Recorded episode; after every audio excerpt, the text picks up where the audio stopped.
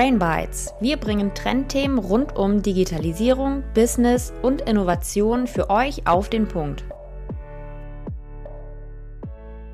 Herzlich willkommen zu einer neuen Episode von Brain Bites.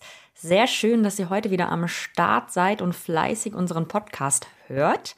Heute haben wir keinen Experten am Start, sondern ihr habt wieder die volle Ladung Brain Bites mit der lieben Sophie und mit mir, Daniela, zusammen.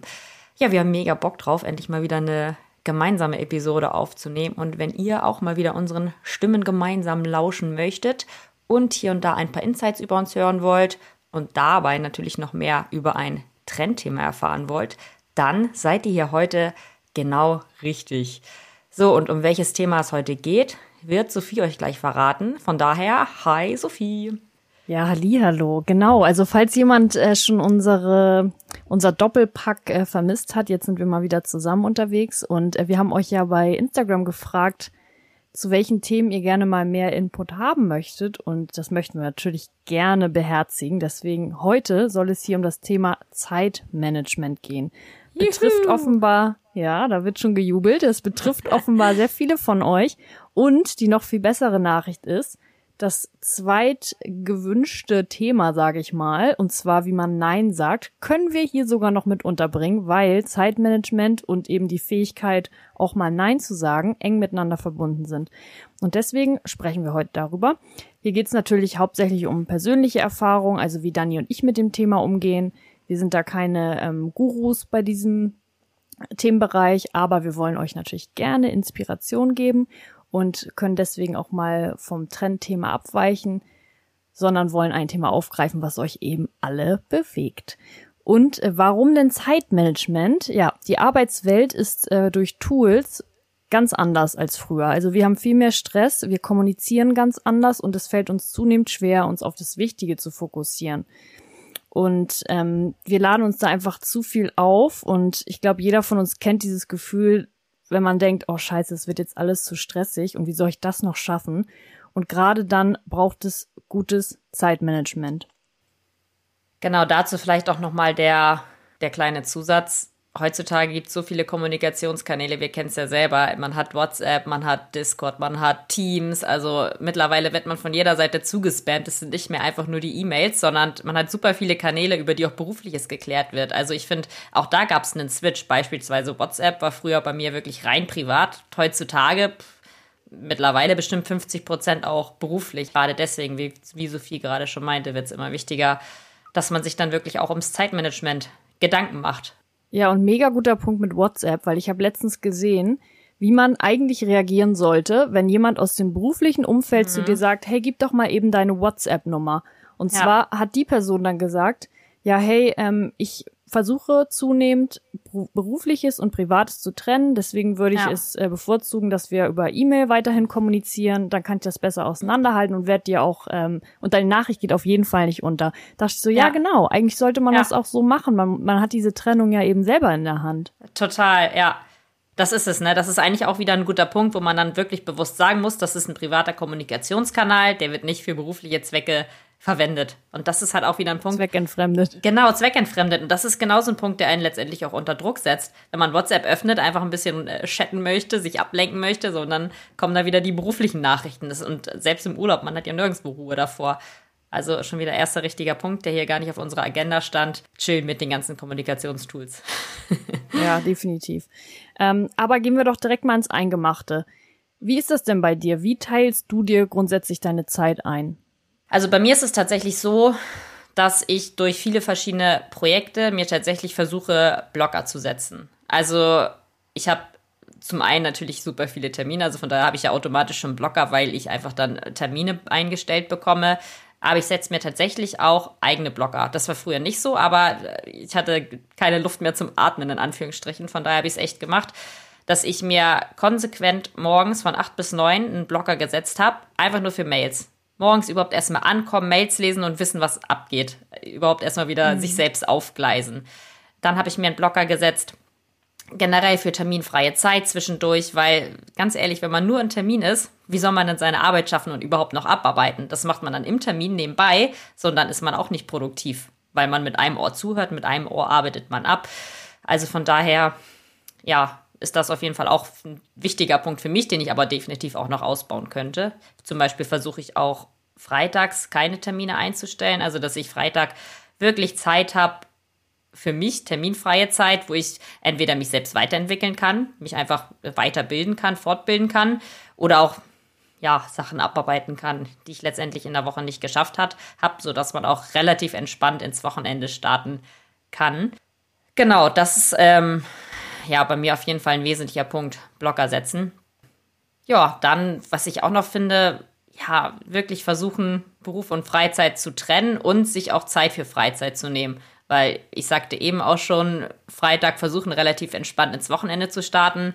Aber ganz ehrlich, wir kennen es wahrscheinlich alle. Am Wochenende macht man dann halt auch nochmal was. Also Samstag klappe ich eigentlich immer morgens den PC nochmal auf und gucke, was los ist, was reingekommen ist.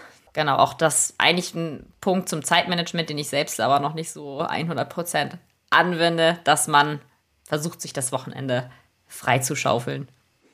Ja, ich finde äh, den Punkt noch spannend mit den äh, freien Tagen, weil das habe ich auch mal gelesen, mhm. dass es mhm. äh, manche gibt, dass die das wirklich auch konsequent umsetzen, dass sie zum Beispiel Freitag oder Mittwoch, ja. das ist ein, Term ein Tag, wo sie keine Termine mhm. haben, keine Calls, keine physischen Termine und das ja. weiß dann beispielsweise auch das Team genau. und richtet sich entsprechend danach und das muss man auch einfach durchsetzen, weil ich meine, das, was du jetzt zum Beispiel sagst mit morgens der Stunde, das ist mhm. zum einmal, wie du sagst, aufgleisen gut, aber das ist trotzdem ja nichts, wo du dann eben die konzentrierte Arbeit machen kannst. Und darüber hinaus braucht man dann eben wirklich auch noch mehr Zeit ja.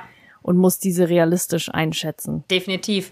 Und da finde ich es aber auch genauso wichtig, beispielsweise Zeiten zu setzen, wo man für andere erreichbar ist. Weil ich finde, das ist auch wieder so ein Thema. Möchte ich wirklich immer angerufen werden oder erreichbar sein, also immer gestört werden können? Oder setze ich mir vielleicht sogar dafür Blocker? Also ich muss sagen, ich wende es aktuell nicht an, aber auch das habe ich schon tatsächlich oft überlegt, dass man sagt, keine Ahnung, jeden Tag von 10 bis 11 und 14 bis 15 habe ich keine Termine und ich bin einfach erreichbar. Ich mache Sachen, wo ich relativ einfach reinkomme, also wo ich aus der Arbeit letztendlich rausgeholt werden kann, aber wo andere mich erreichen können. Also auch das finde ich ein cooler Punkt eigentlich. Das ist ja beim Finanzamt nicht anders. Die arbeiten vormittags ihre Sachen ja. ab und dann haben sie irgendwie von 13 bis 15 Telefonservice oder wie auch immer. Ja. Jetzt als Beispiel. Also. Ja, definitiv ist so.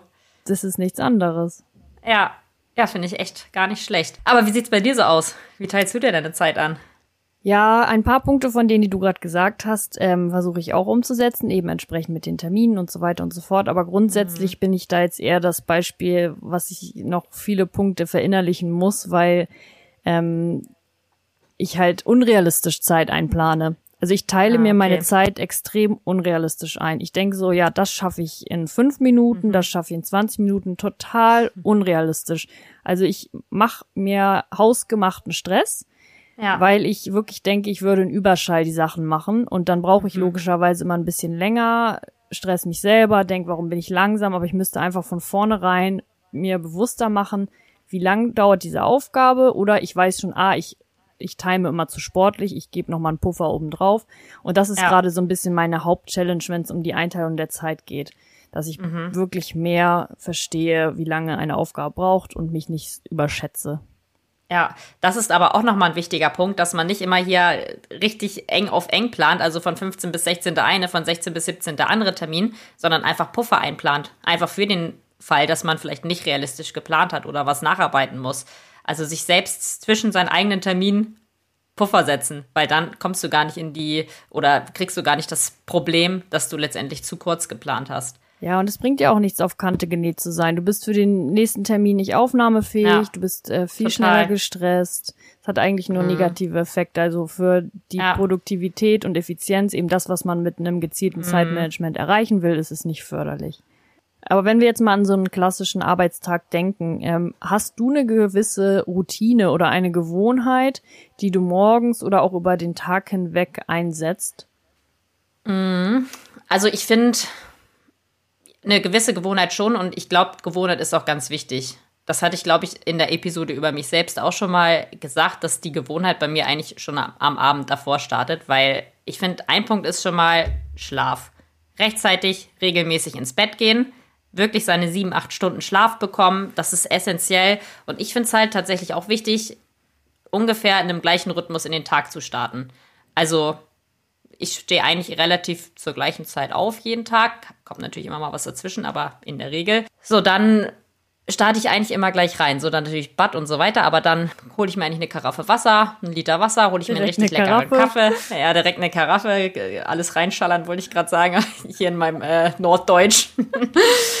ähm, genau, und ich mache mir einen richtig leckeren Kaffee aus meiner Siebträgermaschine und ich finde, dann wacht man schon auf und weiß, ich setze mich nicht direkt am PC, sondern das ist mein Schritt davor. Ich hole mir eine schöne Karaffe Wasser und ich habe meinen leckeren Kaffee, den ich gleich trinken kann. Und dann nehme ich mir das echt immer so vor, gut, ich habe gleich eine Stunde von acht bis neun, mein Blogger, ich lese meine Mails, schlürf dabei meinen leckeren Kaffee und irgendwie habe ich das Gefühl, man kommt entspannter in den Tag. Mhm. Schaffe ich natürlich auch nicht immer, ne? weil manchmal brennt so und dann hetze ich da auch ab um sieben Uhr an meinem PC und versuche da irgendwas zu beantworten. Aber ja, das ist so eine Routine, die ich tatsächlich echt in der Regel schaffe und auch eine Gewohnheit, die ich umgesetzt habe. Zusätzlich kommt bei mir noch hinzu, dass ich echt so richtig Ahlmann-like eine Mittagspause von 12 bis 12.30 einbaue. Also das versuche ich echt immer straight durchzuziehen und auch echt immer zur gleichen Zeit. Früher habe ich das wirklich unregelmäßig gemacht und das so ein bisschen die Pause nach meiner Arbeit geplant, aber jetzt plane ich die Arbeit nach meiner Pause, weil mhm. um 12 Uhr mache ich eine halbe Stunde Pause oder dreiviertel Stunde, wie auch ja. immer. Ne? Und dann gehe ich vielleicht auch mal raus zum Markt, also einmal Kopf frei kriegen. Und das ist wirklich, das mache ich echt, ziehe ich echt regelmäßig durch muss ich sagen. Ja, mega. Äh, apropos Karaffe Wasser, ne? Jetzt kommt's. Kleiner, äh, kleiner Insider, den mir letztens, ich war mal bei der Kosmetikerin und sie hat mir verraten, dass es nichts bringt, wenn ich auf einmal ganz viel Wasser trinke. Also für die Haut ist ja Wasser ja. auch super wichtig und sie meint, es bringt nichts, wenn ich auf einmal ganz viel trinke. Man muss wirklich ganz, äh, also sehr, sehr häufig ein bisschen was trinken, was. damit das auch überall ankommt, sonst geht das zu schnell findet das so zu schnell seinen Weg nach unten. Ah, na toll. Und echt? Ach, das ist ja genau. verrückt. Ich dachte immer, morgens, morgens schon die ein oder anderthalb Liter weg und dann ist erstmal gut für den Tag, aber ja, na toll. Nee. Muss die Gewohnheit wieder ändern. Ja. Aber das ist schon mega wichtig mit den Gewohnheiten. Ich habe eine Zeit lang, leider jetzt nicht mehr, aber morgens immer so eine Atemtechnik gemacht. Und mhm. zwar die Atemtechnik nach Wim Hof. Das ja. ging auch mega kurz und kann man mit YouTube oder mit einer App machen. Und ich hatte das Gefühl, dass mich das morgens geerdet mhm. hat und mir auf jeden Fall was gebracht hat. Ja. Ähm, jetzt in letzter Zeit habe ich es öfter mal gemacht, dass ich morgens einfach einmal auf die Terrasse gegangen bin, mhm. da nur so stand und einmal tief eingeatmet habe oh, und nur so ich. versucht habe, in dem Moment zu sein. Schön die Schweizer Berge dabei angucken. Sehr schön. genau, ja, wirklich. Oh, das ist so schön. Und ich bin ja neuerdings, also was heißt neuerdings, seit März auch wieder im Büro am Arbeiten und nicht mehr remote. Und ich habe das Gefühl, allein der Weg morgens ins Büro, sei es im Fahrrad oder zu Fuß, das ist allein schon eine Art Routine für mich geworden, weil ich das vorher so verlernt hatte, als ich aus dem Bett an den PC gegangen bin, dass ich diesen Weg zur Arbeit auch gerade bei gutem Wetter jetzt super doll genieße und das ja. gehört irgendwie jetzt auch dazu und gibt mir auch was. Ja, finde ich aber auch spannend, dass du den Weg dann auch wirklich aktiv genießt. Also das heißt auch, Handy und so weiter bleibt in der Tasche und du genießt wirklich den Weg. Der Weg ist letztendlich die Methode und du kommst runter. Ja, good point. Also manchmal habe ich doch das Handy in der Hand oder ich höre halt dann auch eine Podcast-Folge oder so. Ja. Aber die meiste Zeit versuche ich wirklich einfach nur zu gehen. Einfach gehen. Mhm. Ja, das ist auch echt ein wichtiger Punkt. Da vielleicht auch nochmal ein kleiner äh, Ausreißer in unser Think Like a Monk Buch. Das äh, haben wir ja auch beide gelesen. Da ging es in einer Passage tatsächlich auch darum, um darum, die Umgebung bewusster wahrzunehmen weil es wurde über einen Manager berichtet, der jeden Tag den gleichen Weg ins Büro geht, also wie bei dir eigentlich den gleichen Weg ins Office oder ins, ins Büro.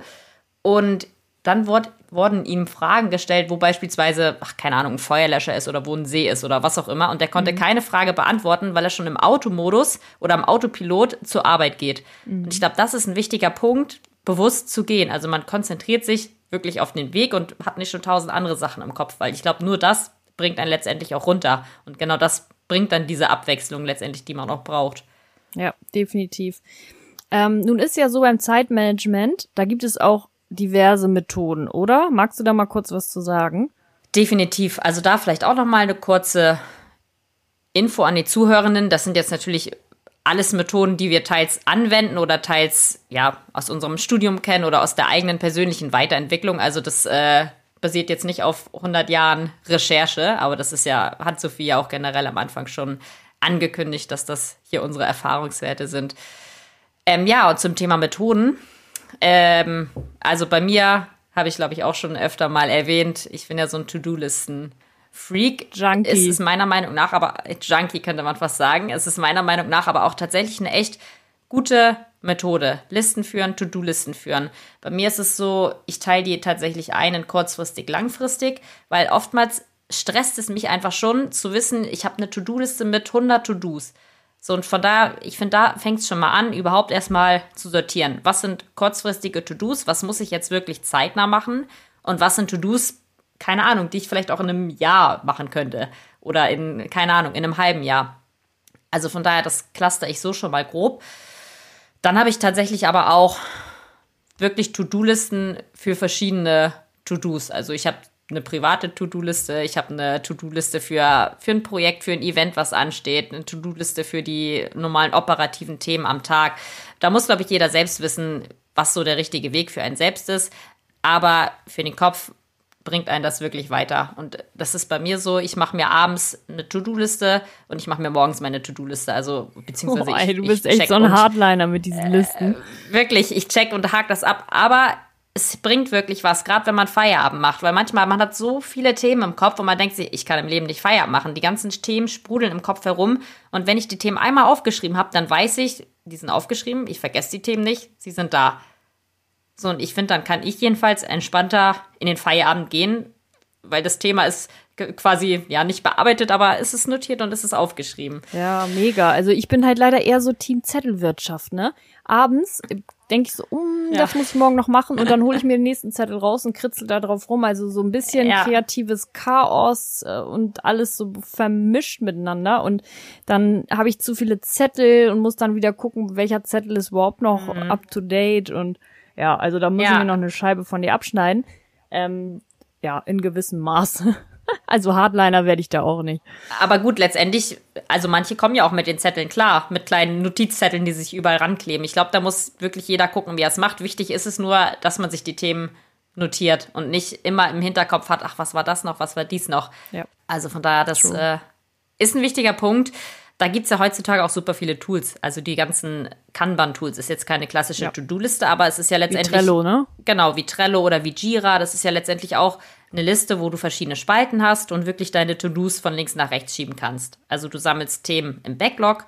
Das heißt, das sind einfach Themen, die anstehen und ja, irgendwann gemacht werden müssen. Dann gibt's eine nächste Spalte, beispielsweise ausstehend, wo die To-Dos hingeschoben werden können, die, ich sag mal, fertig definiert sind und die jetzt als nächstes anstehen.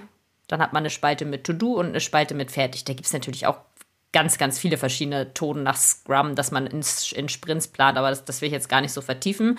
Aber so generell, diese Kanban-Methode finde ich gut und finde ich hilfreich und gerade bei Projektarbeit ist das top. Dass man ein Kanban-Board ja, hat für, keine Ahnung, für, für, ein Event. Ich hatte oder habe jetzt gerade eine Landesmeisterschaft geplant und das, das Ding war Gold wert. Kann man Aufgaben, man kann Zeitfenster einteilen, also wann die Aufgabe fertig sein muss. Man kann Verantwortlichkeiten festlegen. Das ist nämlich auch wieder ein guter Punkt, dass man genau weiß, wer ist für welche Aufgabe verantwortlich. Das stimmt, ja. Also ja, wenn du mich jetzt so nach meinen beiden Lieblingsmethoden fragst, Listen, To-Do-Listen, Kanban. Und wenn ich an Kanban denke, mein Learning war immer dabei, dass ich nicht zu große Aufgaben da reinmache. Und das ist ja bei allen Listen, die du machst, äh, wichtig, dass man es Definitiv. auch irgendwie kurzfristig erledigen kann. Und wenn es zu groß wird, dann sind es im Zweifel ja. zwei separate To-Dos. Aber man braucht dieses Gefühl von Abhaken. Genau, das ist es halt. Das ist auch jedes Mal ein kleines Erfolgserlebnis, wenn man abhakt. Und wenn man einfach diesen riesen Berg von To-Do, von Aufgabe im Hinterkopf hat, wird nichts. Man muss sich die Termine clustern, wie du schon richtig sagst, und klein herunterbrechen. Ja, aber du hast jetzt schon gesagt, äh, To-Do-Listen ist nicht so dein Ding, aber was sind dann so deine Methoden, die du anwendest, die du kennst, die du vielleicht noch mehr anwenden würdest? Ja, also zum einen, ich versuche morgens, wenn ich starte, mir erstmal das vorzunehmen, was mir am schwersten fällt oder wo ich schon länger so denke, oh, das muss ich noch machen oder wo ich auch denke, das macht mir nicht so viel Freude, weil man ja in der Regel schon morgens noch einen frischeren Kopf hat, die Motivation ist mhm. größer, man kann sich besser konzentrieren und wenn man eben so einen Batzen, sage ich mal, am Morgen schon abhakt, hat man auch ein erstes Erfolgserlebnis und aus diesem kann man dann eben wieder weitere Energie für den Tag ziehen und dass man dann eben auch am Nachmittag sich besser To-Dos auf die Agenda legt, die äh, leichter zu erledigen sind, die vielleicht auch nicht mehr so viel Hirnschmalz benötigen. Das nennt sich, glaube ich, sogar in Fachkreisen äh, Eat the Frog, dass man eben mhm. mit dem härtesten anfängt. Dann, ja. das habe ich selber noch nicht probiert, aber will ich unbedingt machen. Und zwar ist es äh, mit einem Zeitwürfel zu arbeiten, der dir dann eben, cool. dass du den stellst und sagst, okay, ich arbeite jetzt 25 Minuten zum Beispiel konzentriert und ähm, werde danach erinnert. Ähm, einfach damit ich auch mal verstehe, was schaffe ich in diesen 25 Minuten mhm. und damit ich mir eine. Pause einplan. Ja, total. Und da gibt es tatsächlich auch eine richtige Methode, die nennt sich Pomodoro-Technik. Und das ist so, dass du eben diese feste Zeit hast und die Pause, weil die Pause ist extrem mhm. wichtig, damit du wieder ähm, damit du dein Gehirn einmal wieder entlasten kannst und mit neuer Energie reingehen mhm. kannst. 25 Minuten ist natürlich recht kurz, also theoretisch, ich, wenn ich es jetzt probiere, will ich das mal mit vielleicht 45 Minuten und 25, äh, also 45 Minuten und 5 Minuten Pause machen. Genau. Mhm. Das dazu. Also, das sollte man auf jeden Fall mal ausprobieren. Und ja. Ich, ich glaube, wo du es jetzt gerade sagst, Pomodoro, Pomodoro hieß es, glaube ich, ja. ne? Ich glaube, Pausen ist auch ein ganz wichtiges Thema, weil viele arbeiten dann da echt ihre fünf, sechs Stunden durch. Und ich glaube einfach, man ist wesentlich produktiver, wenn man sich kurze Pausen zwischendurch lässt. Einfach, keine Ahnung, zehn Minuten auf den Balkon gehen, einmal durchatmen. Also wirklich sich die Zeit einteilt. Und ich glaube, da ist so ein Würfel echt ein, ein gutes Tool letztendlich, um das einfach mal zu probieren und anzuwenden. Definitiv. Und ich glaube, deswegen ist es zum Beispiel jetzt auch bei mir so, dass ich im Büro viel besser klarkomme als im Homeoffice, weil ich im Büro eben zwischendurch Pausen mache, weil ich mal Smalltalk ja. führe oder weil mal irgendwas Unvorhergesehenes passiert, mhm. weil man sich zum Mittag verabredet. Und das sind alles so Faktoren, die ich im Homeoffice nicht ja. hatte. Und die Pausen mhm. gehen halt im Homeoffice auch viel leichter unter und verschwimmen. Von daher Boah, total. ist es schon schwieriger, ja. im Homeoffice das durchzusetzen. Mhm. Genau, und dann ist natürlich auch essentiell, ähm, dass man erkennt, was sind denn jetzt Zeitfresser, weil es geht ja im Zeitmanagement dar darum, dass du effizient und produktiv über den Tag bist und dich weniger ablenken lässt und dich auf das fokussieren mhm. kannst, was du schaffen willst. Und ja. da gibt es natürlich jede Menge, so wie wir es am Anfang erzählt haben, mit den Kommunikationskanälen, die ja schon oh. Zeit fressen. Also sprich, es ist komplett das Handy, also mit den ganzen Messengern, ja. aber auch mit den äh, sozialen Medien, mit Instagram, wie oft man da einfach reingeht und denkt, man müsste wieder scrollen, einfach nur weil es ja. Habit ist. Ja. Ähm, und ich habe mir jetzt zum Beispiel vorgenommen, das mache ich jetzt seit circa zwei Wochen, mein Handy ist nicht mehr mit im Schlafzimmer. Das hat jetzt nicht viel mhm. mit dem Zeitmanagement über Tag zu tun, aber mit dem Umgang, also ich reflektiere ja. meinen Umgang mit dem Smartphone und ja. das macht es natürlich dann auch über Tag nochmal einfacher. Genau, und ich finde auch, E-Mails ist ein wichtiger Faktor, sei es bei der Arbeit, wo ich halt von einkommenden E-Mails abgelenkt werde und darauf dann direkt antworte und so. Also, wie wir vorhin von diesen Blockern gesprochen haben, ähm, ist auch eine Überlegung, dass man eben dann eine gewisse Zeit mal diese E-Mail-Benachrichtigung ausmacht oder dass mhm. man, wenn es ums Private geht, diese ganzen äh, Verteiler, wo man drin ist und irgendwelche Newsletter bekommt, dass man das wirklich systematisch ja. mal abbestellt. Ja, definitiv. Es lohnt sich ja nicht. Du kriegst da zig E-Mails und du musst dir einfach ja. die Zeit dann mal nehmen und das abbestellen. Also das ist bei mir noch auf ja. der Agenda. Ja, genau. das stimmt, ist auch auf meiner Agenda. Ja, aber sonst ähm, Zeitfresser, natürlich ist Netflix auch ein Zeitfresser und YouTube grundsätzlich Fernsehen. Aber auch mhm. übermäßiger Smalltalk im Büro frisst natürlich Zeit. Also bei mir ist das schon so, dass es ja. noch in Grenzen ist und ich profitiere da eben jetzt total von, seit ich wieder im Büro bin. Aber wenn das mhm. zu viel wird, dann merkt man das, glaube ich, schon recht schnell. Was Definitiv. auch was auch mega spannend ist, ist dieser ganze Punkt Unordnung und Chaos, sei es im Homeoffice oder auch im Büro. Weil wenn es um dich herum nicht ordentlich ist, dann hast du auch in deinem Kopf Chaos und kannst dich nicht strukturieren. Da mal äh, Shoutout an die liebe Nadine von The Organized. Die kümmert sich ganz viel um das Thema ähm, Ordnung, die dann eben in der Wohnung oder im Zuhause anfängt und auch wichtig für den Kopf ist.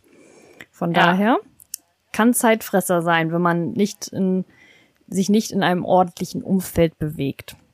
Ja, und ich finde, man geht auch koordinierter und strukturierter aus dem Haus oder an die Arbeit heran, wenn man weiß, es ist sauber und es ist aufgeräumt. Also auch da Definitiv, Haken ja. hinter. Dazu vielleicht auch nochmal zu dem, oder beziehungsweise zu dem Punkt davor, Zeitfresser, was mir jetzt eben auch noch eingefallen ist, Termine sind manchmal extreme Zeitfresser, weil bei mir ist es in der Regel so, dass die Termine wirklich für eine Stunde angesetzt sind und die Stunde wird auch ausgefüllt. Ich glaube aber, also ganz oft sitze ich im Termin und denke mir, Leute, was redet ihr da? Wir könnten das Ganze abkürzen. Den Termin hätten wir eigentlich in der, oder in 15 Minuten, in einer Viertelstunde abhandeln können. Also ich glaube, das ist auch ein Punkt, den ich selbst noch nicht umsetze, aber echt umsetzen müsste. Termin maximal auf eine halbe Stunde setzen. Ja, Weniger Termine zum gut. einen und Termin dann einfach auf eine halbe Stunde. Definitiv. Vielleicht sogar weniger. Weil einfach ich glaube, man hat den gleichen Output. Genau das ist es, ja. Das stimmt. Und vor allen Dingen dann auch ganz konsequent mit dem Überziehen von Terminen umgehen. Also man sieht das oh, ja bei manchen, schlimm. die immer so abdriften bei den Themen, was dann ja. zwangsweise, selbst wenn du die Agenda führst, ähm, ja. kriegst du die nicht zurück und das führt dann dazu, dass du mm. ähm, maßlos überziehst, obwohl du es eigentlich gar nicht ja. willst. Und ich mache es mittlerweile echt so, dass ich dann auch Punkt sag, so Schluss. Genau. Ähm, ja. Und da muss ein Anschlusstermin gefunden werden oder ich frage halt, ob die Person noch länger Zeit hat, weil ich finde das auch nicht höflich, die Zeit der anderen Person mhm. weiter zu beanspruchen, weil die hat ja eventuell auch andere ja. Pläne, von denen ich gerade nichts weiß.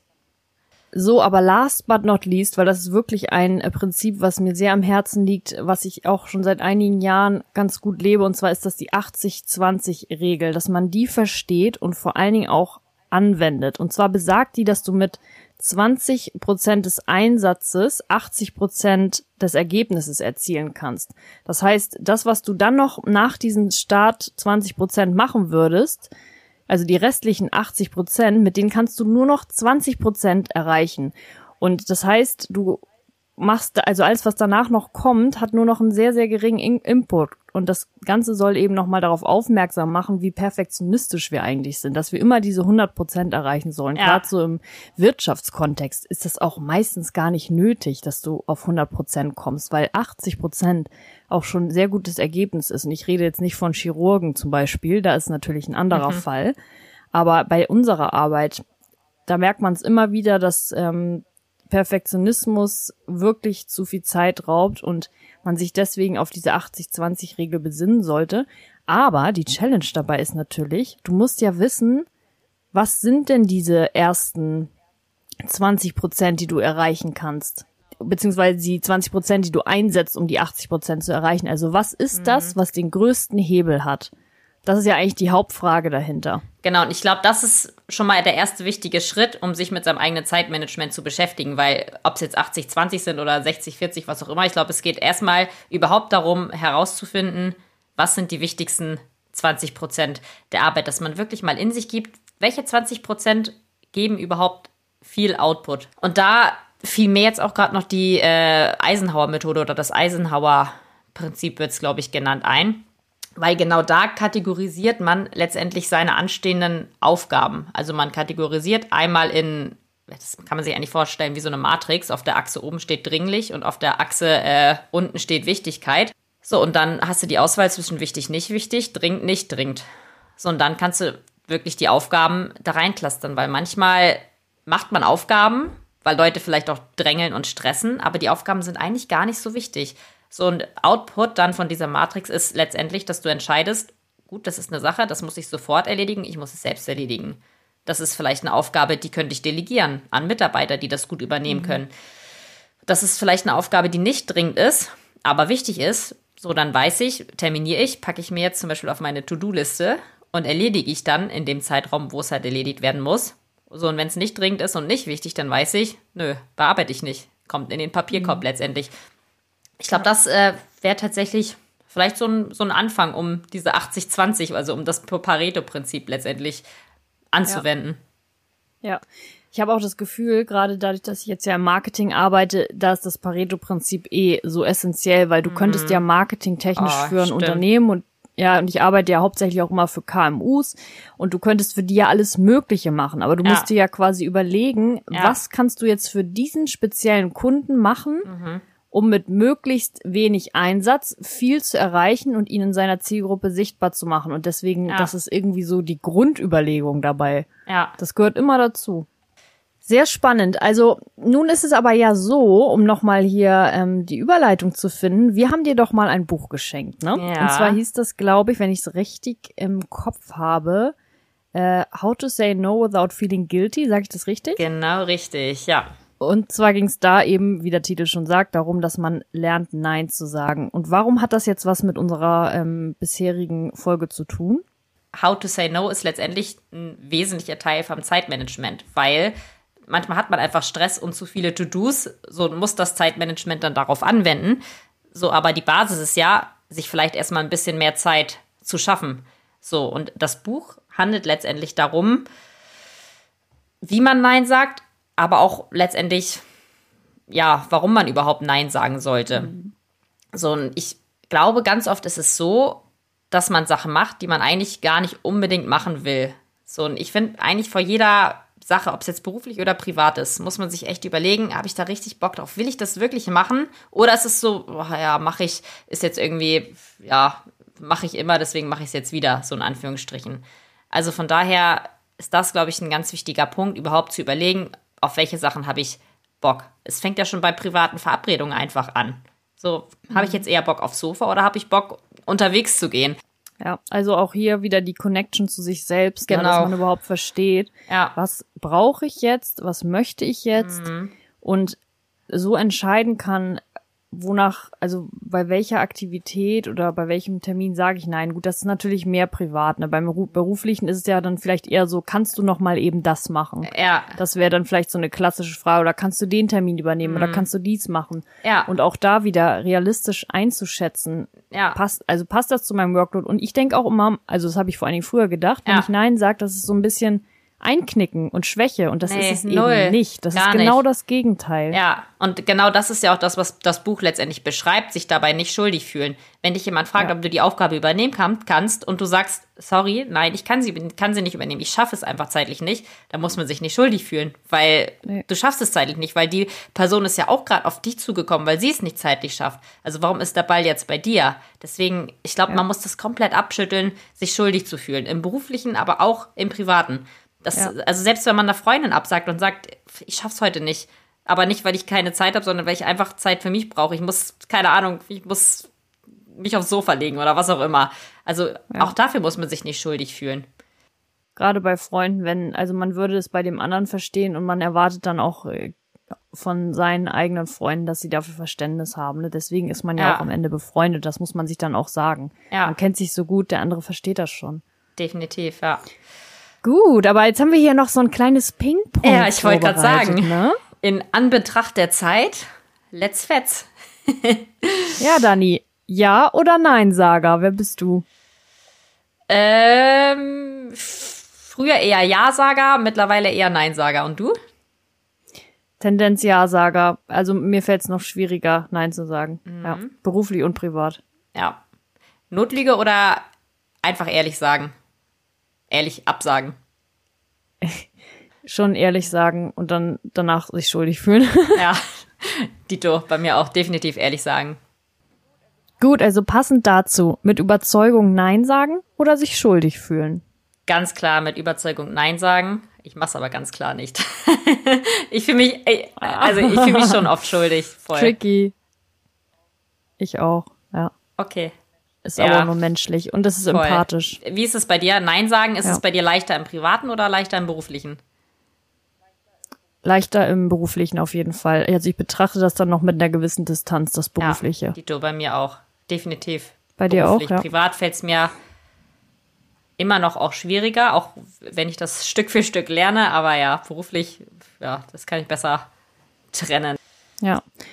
Aber wie kann man denn jetzt, um das Ganze nochmal abzuschließen, wie kann man denn jetzt lernen, dass man mehr Nein mhm. sagt? Also ich glaube, da ist erstmal ein ganz wichtiger Punkt oder ein ganz wichtiger Anfang, sich zu reflektieren. Also wirklich mal reflektieren, was ist einem wichtig, worauf hat man überhaupt Bock, privat und auch beruflich. Also erstmal überhaupt ja identifizieren, was man will, identifizieren, was man letztendlich braucht.